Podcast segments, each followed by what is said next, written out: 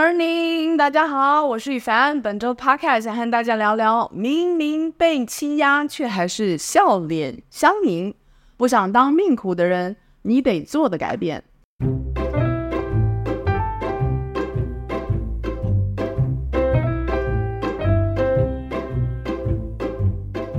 我有个朋友，他爱情的路总是很坎坷，所以他就一天到晚去算命。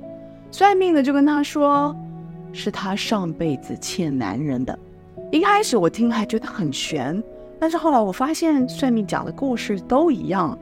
我也有朋友是受到父母压榨，总是要陪着资助不成才的手足，或是总是被好友敲诈投资后钱都不见了。这些人在人际关系上的问题，加总就是一个：你这辈子。碰上了对你坏的人，都是因为你上辈子对他坏，所以你这辈子是来还债的。我学了咨商和行为学以后才知道，这不但不玄，还很科学。这辈子你会命苦，因为人对你坏，你却还坚持对他好。人有两种脑，一个是大脑，讲的是互助互益，简单的说就是你对我好，我也对你好。另外一个是小脑。求的是自我生存，所以你给我一寸，我就跟你要一尺，结果就常常是你对我好，我就对你越坏。其实大小脑我们应该是能够并用的，大脑在互助合作中求取最大的双赢，而小脑则是在有人占你便宜的时候生产出情绪警告你，你的界限被侵犯了。所以大小脑合作交流。是一个人最健康的状态，但是每个人成长的背景不同，有些人因为家庭教育或创伤经历，习惯只用小脑；另外一些人呢，习惯只用大脑。所以，当习惯只用小脑的人碰上了习惯只用大脑的人，就出现了算命口中的“你上辈子欠他的”。比如，我有一个朋友远嫁。因为看人家远，所以就把夫家人当自己的家人。但是他不管怎么对他们好，他们却依旧要排挤他。这些人时不时的要咬他一口，扁他一下。等他忍让再忍让，到受不了的时候，他就爆发了。但是只要他一爆发，这家人就反而对他好一点。等他又开始信任，他又开始对他们好的时候，他们又开始咬他。可是。我这个朋友，他习惯只用大脑，在大脑的世界里，对人好是因为人有情有义；但是只用小脑的人却以为你对我好，一定是因为你排序低啊。习惯用小脑的人是按排序在决定对待人的方法，他觉得你排序高，他就会对你好；觉得你排序低，就会对你坏。可惜我这个朋友习惯只用大脑。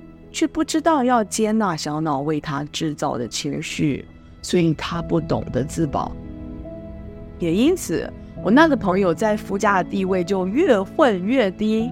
我这个命苦的朋友就是以前的我。后来我研究动物心理学，发现人类小脑的世界是如何主宰我们很多的行为，才恍然大悟，我的行为让我先生跟公婆有多么的混淆。我做了行为心理实验后，开始修正自己对待他们的方法。我并没有对他们坏，我只是微调自己说话的方法和气势。比如，我讲话的时候不讨论、不争辩，只下结论。简单的说，我开始避免做那些会让小脑人以为我是排序低的事。但是我依旧做那个有情有义的自己。神奇的事情发生了。我的先生和公婆不但开始不再咬我了，而且他们对我越来越好。我想那是因为我的排序越来越高了。我排序低的时候，给我公婆买礼物，他们要嫌东嫌西；等我排序高的时候，也买差不多的礼物，他们却无比的感激，谢了再谢。我在不同的排序时做同一件事，小脑人领受的感觉。却完全不同。我的命开始好，而且越来越好。现在好的有时候，我公婆会忘了我不是他们亲生的。好到我老公不知道要如何表达对我的爱才好。这该怎么解释呢？同一个轮回，同样的行为，不同的排序，却出现了不同的命运。事实上，谁也不欠谁。其实行为很科学，你只要细细观察，是不是你对他越好，他就对你越坏？如果是，那你就知道他只用小脑跟你相处。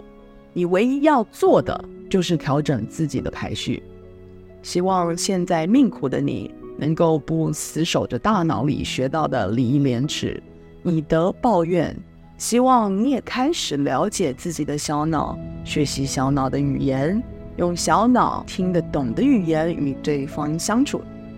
以上就是今天的 podcast。如果喜欢我们的影片的话，欢迎帮我们按赞、订阅、开启小铃铛。有任何健康保健问题，都欢迎在影片底下留言哦。